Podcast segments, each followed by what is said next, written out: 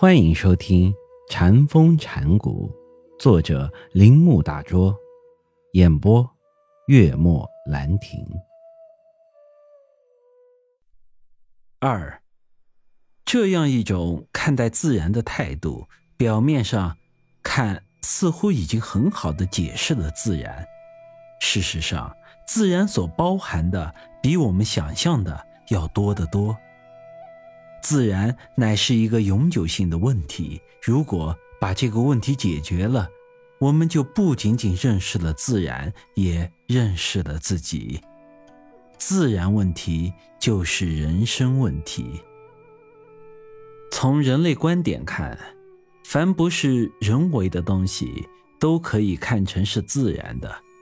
但是，人也是自然的一个部分。第一。人并非人自己造出来的，人是自然所造的，就像被认为属于自然的东西一样。那么，什么是人造的呢？人类社会中的所有东西，没有什么不是属于自然的。人所造的一切东西都不应该看作人造的，而应视为自然所造的。如果上帝，创造了世界，也就把人创造成这个世界的一部分。上帝并没有把人类创造成可以离开自然的东西，因而人不能独立于自然之外，成为一个支配的力量，并且将人造的东西与自然所造的东西所对立。根据圣经的解释。人是上帝根据自己的形象所造的，自然应该被人支配。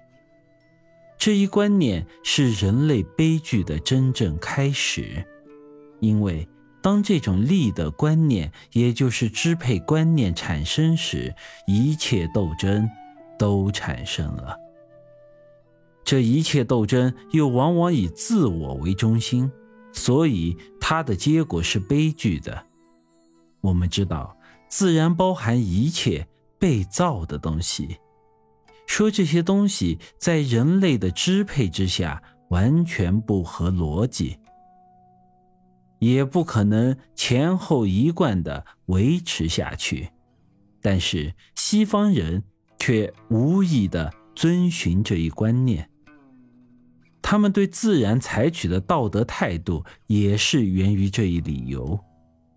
人虽然是根据上帝的形象所造的，人却有自己的行为方式。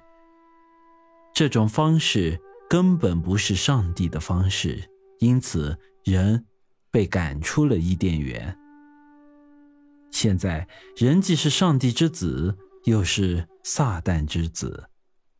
人所作所为的，常常与上帝的命令相抵触。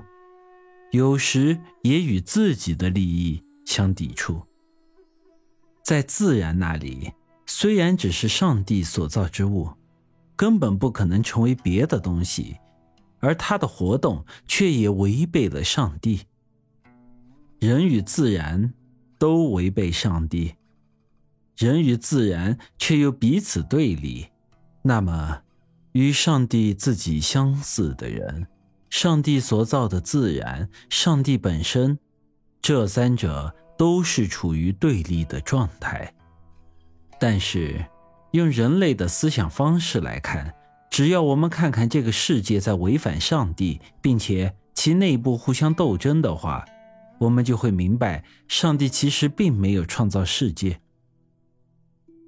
从另一个方面来说，一旦有了一个沙多的世界，就有了冲突，这乃是事物的本性。这个世界一旦离开了上帝的手，上帝就无法支配它，他必定用各种方式进行反抗。这样，我们就会明白，自然与上帝对立，人与上帝和自然对立。用圣经的话来说，自然是肉体、肉欲。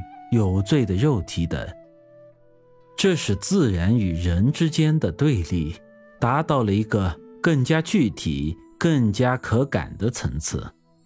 作为上帝和自然的混合物，人的肉体则成为这两种势力的最残酷的斗争场所。